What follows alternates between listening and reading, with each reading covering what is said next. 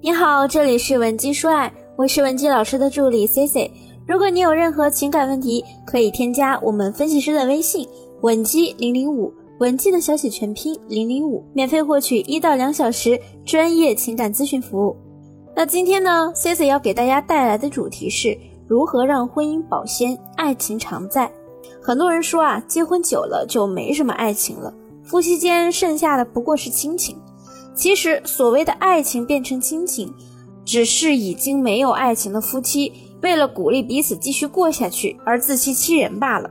爱情是爱情，亲情是亲情，切不可混淆两者。前段时间呢，我就接了一个学员，叫木瑶，三十一岁，结婚四年多了。她说啊，从婚后第二年开始，丈夫对她呢就越发冷淡。生育后，为了照顾宝宝，两个人更是决定分房睡。但如今孩子都一岁多了，两个人呢仍然是分床制，可想而知，他们夫妻生活的频率大大降低。木瑶说，她都记不清上一次两个人同床是什么时候了，大概夫妻生活也是两三个月才一次，还得是她主动，丈夫啊才勉勉强强就范。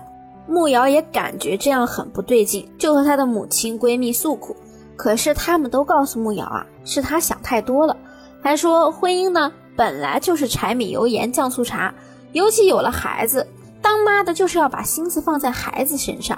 谁家老夫老妻还整天玩浪漫呢？木瑶母亲还告诉她，女人的使命啊，就是要勤俭持家，相夫教子。想好好过日子，就不要对男人有太多要求，免得到时候闹矛盾。平平淡淡才是真。木瑶说，其实她一直呢也是挺认同母亲的教育方式的。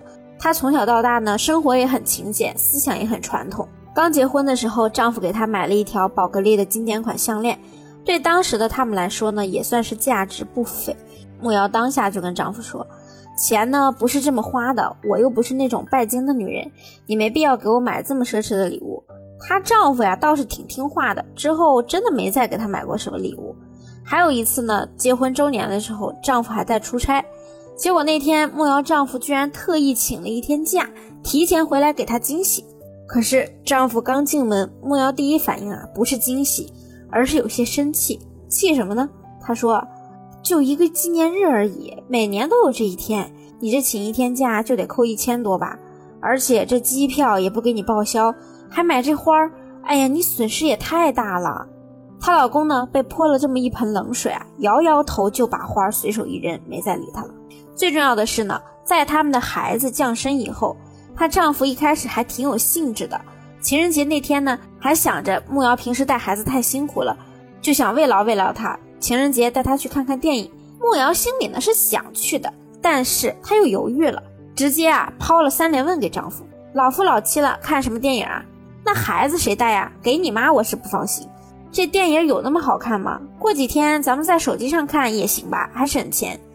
就是从那次看电影的事情后啊，她丈夫啊再也没有提过类似看电影、约会这些要求。直到前段时间，慕瑶呢无意中发现丈夫在微信里约女同事周末玩剧本杀去，而且啊他们聊天记录也比较暧昧。这个时候呢，慕瑶才着急问我，我呢有工作，也不是个全职太太，而且呢也不乱花钱，一下班就带孩子，我把家里操持的这么好。他还有什么不满足的要去聊骚呢？你千万不要小看男人的浪漫需求、情趣需求。大家都以为只有女人才喜欢情调，别忘了，男人也是人，他就算再直男，也会渴望生活上的情趣。你拒绝和他浪漫，他就和别人浪漫；你拒绝收他送的礼物，那别人可能会兴高采烈的收下。你不和他去看电影，他可以找别人看；你不会合理安排生活，分不出精力给他。那总有人有时间陪他畅谈人生，爱情是不会被亲情代替的。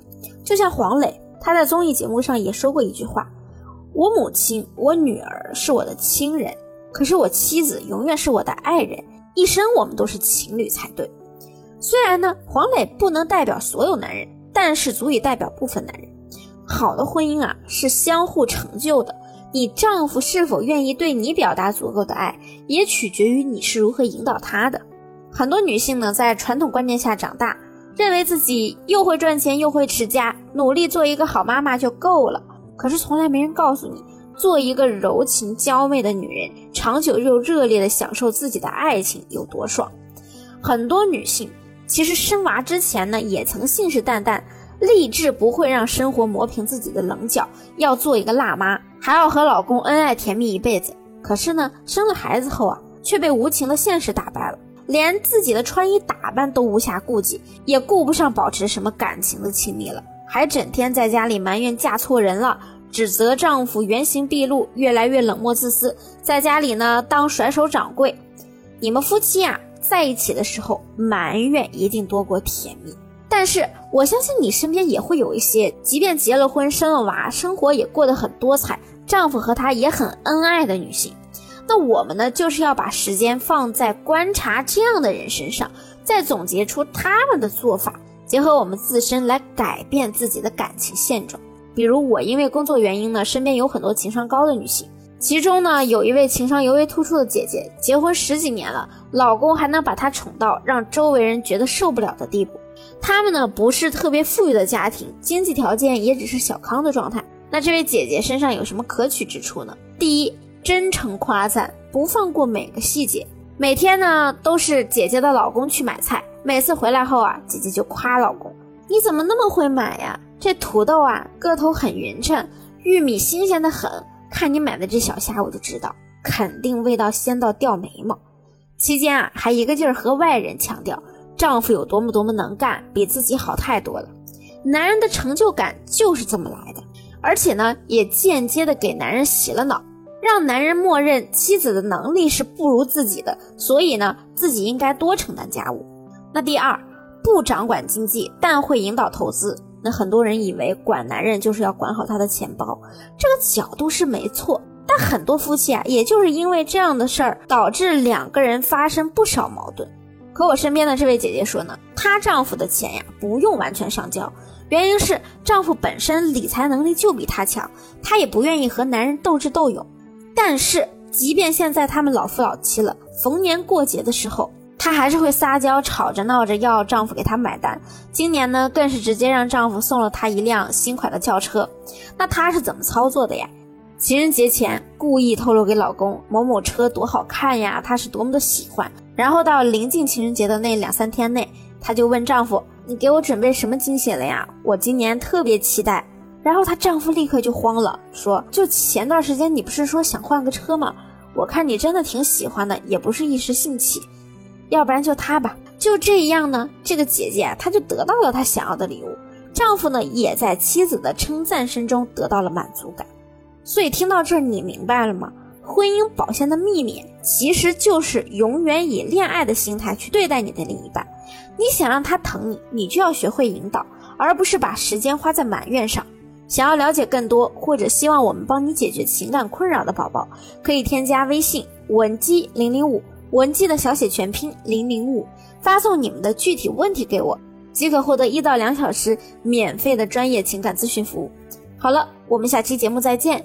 文姬说爱，迷茫情场，你的得力军师。